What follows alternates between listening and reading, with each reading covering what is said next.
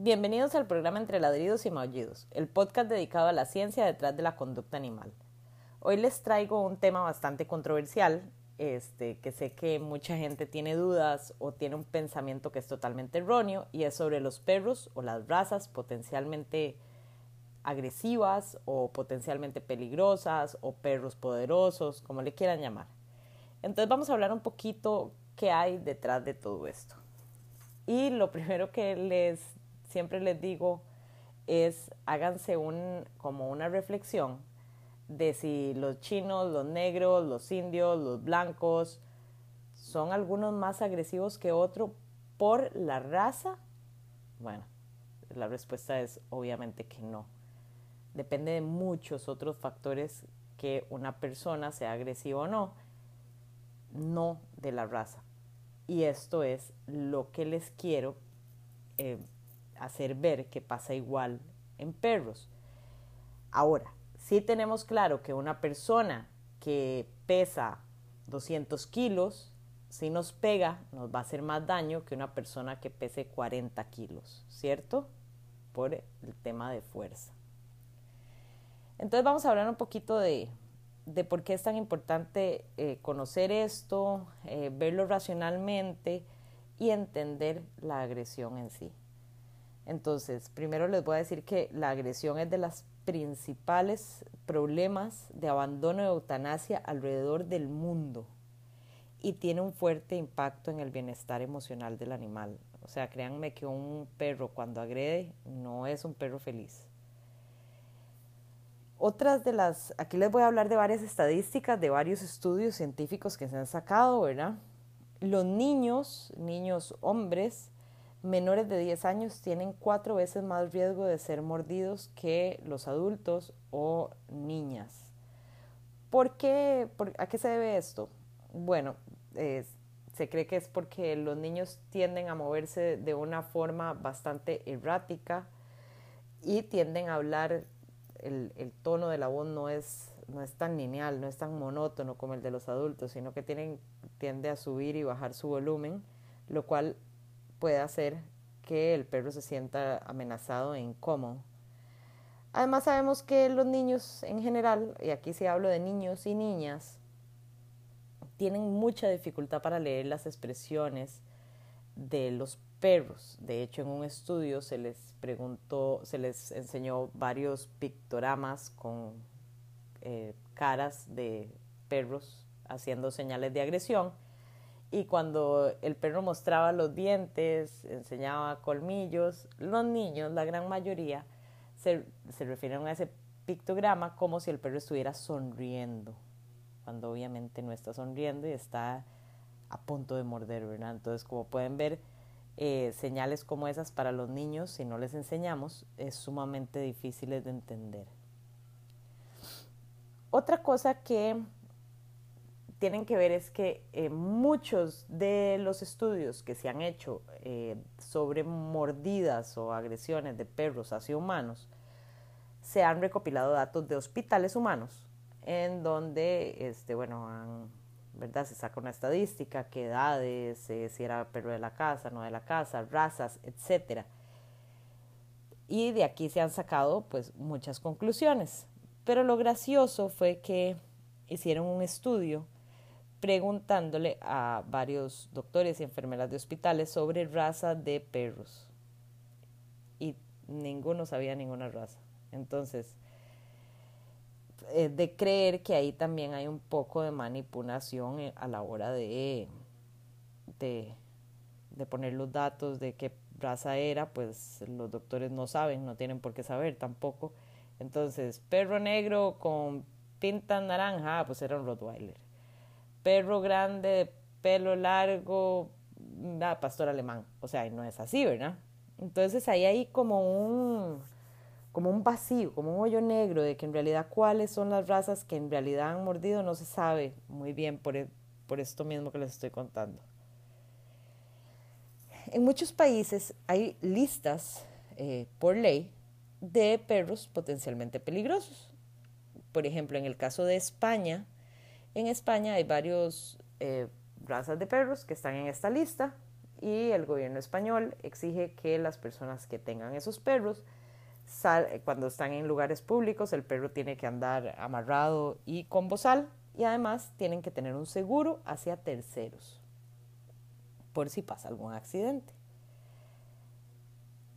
Todo esto en, cierta forma pues tiene una lógica y, otra no. Y de hecho lo que estas, este tipo de, de leyes se quieren cambiar porque en realidad son bastante ambiguas y no han servido de nada.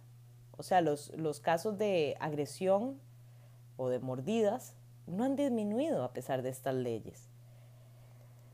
Tienen que saber que un 85% de las personas mordidas, o sea, 85%, son miembros de la familia. O sea, son perros que mordieron dentro de su casa. No son perros que andan sueltos. La mayoría de, las, de los accidentes que han pasado en la calle son perros que tienen propietario, no es de perros callejeros. Entonces, ¿qué, ¿qué quiero llegar yo con esto? Que cualquier perro es capaz de morder, sí, obviamente entre más grande o dependiendo de la raza o tipología, por decirlo así, pueden hacer más daños que otros, pero cualquier perro es capaz de morder. Y, como les digo, estas leyes no han servido para nada porque las listas de, lo, de las razas han ido cambiando con los años. Ustedes van a decir, pero qué raro, porque cambia con los años. Bueno, porque depende de la popularidad de la raza. Por ejemplo, en los noventas, entre esas razas estaba el dálmata. ¿Por qué? Porque hubo un boom de dálmatas, entonces todo el mundo tenía dálmatas, entonces como hay un número más alto de dálmatas en la población, pues es normal que más, más perros dálmata muerdan, por una cuestión nada más de población. Eh, también estuvo el cocker en algún momento, eh, ahorita es probable que si hiciéramos una estadística veríamos el bulldog francés entre esas razas, porque han sido razas que se popularizan.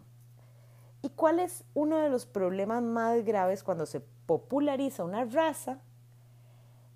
Eh, de que los criaderos se empiezan a hacer una crianza irresponsable, ¿verdad? Y descontrolada.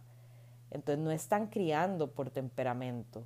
O sea, porque sí se sabe que pueden salir líneas anormalmente agresivas, pero créanme que el criador eso no lo está tomando en cuenta. Entonces obviamente empezamos a tener ciertos problemas de conducta, ¿verdad? Aquí un poco hereditarios por esa crianza pues irresponsable. Y además tenemos el tema que cuando se populariza una raza, hay muchísima desinformación. O sea, la gente adquiere esta raza por una cuestión de, de lo que está de moda, qué lindo, eh, pero no se dan cuenta cuál es en realidad la finalidad por la cual se crió, o sea, se hizo esta raza y cuál es, qué es lo que necesita ese animal como en sí, ¿verdad?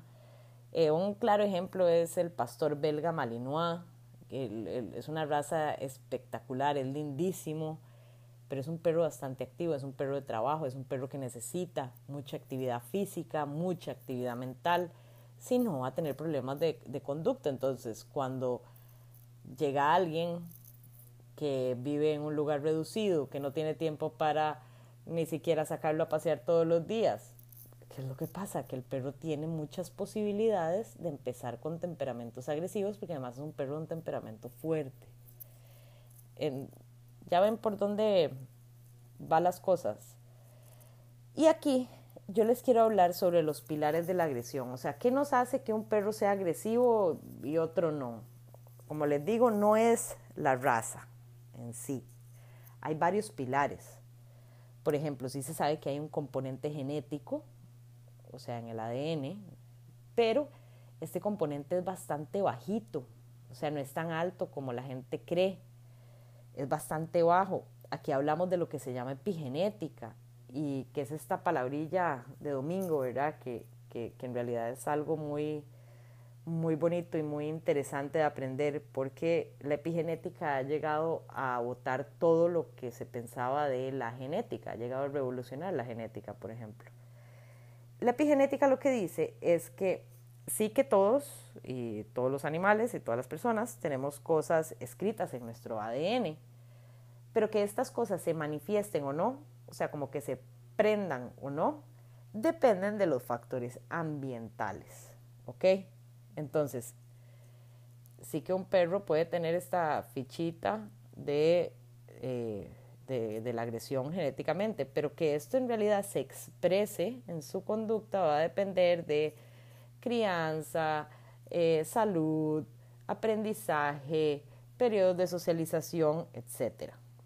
Entonces, pilar número uno de la agresión, todo lo que es epigenética. Entonces ahí vemos a ver cómo era cómo fue su crianza, cómo se desarrolló en sus primeras eh, etapas de desarrollo, cuál ha sido su aprendizaje, etc. Luego tenemos el pilar médico.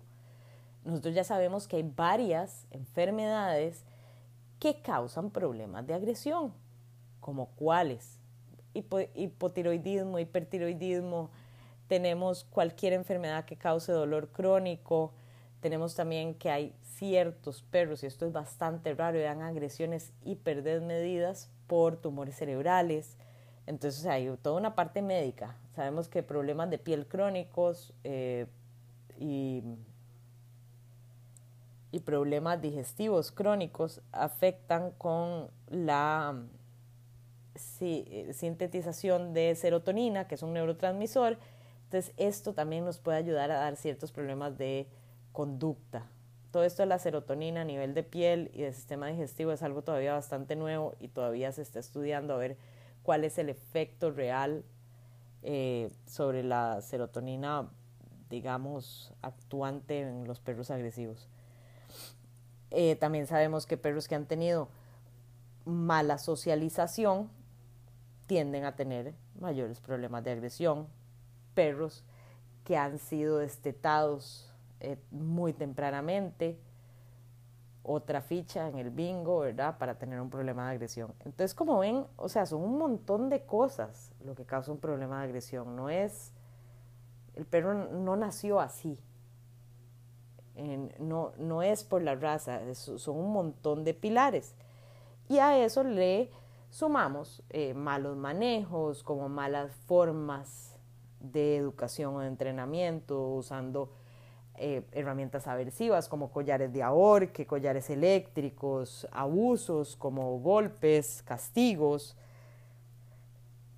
Todo esto van desencadenando y sumando a todos estos factores que predisponen a que un perro sea agresivo.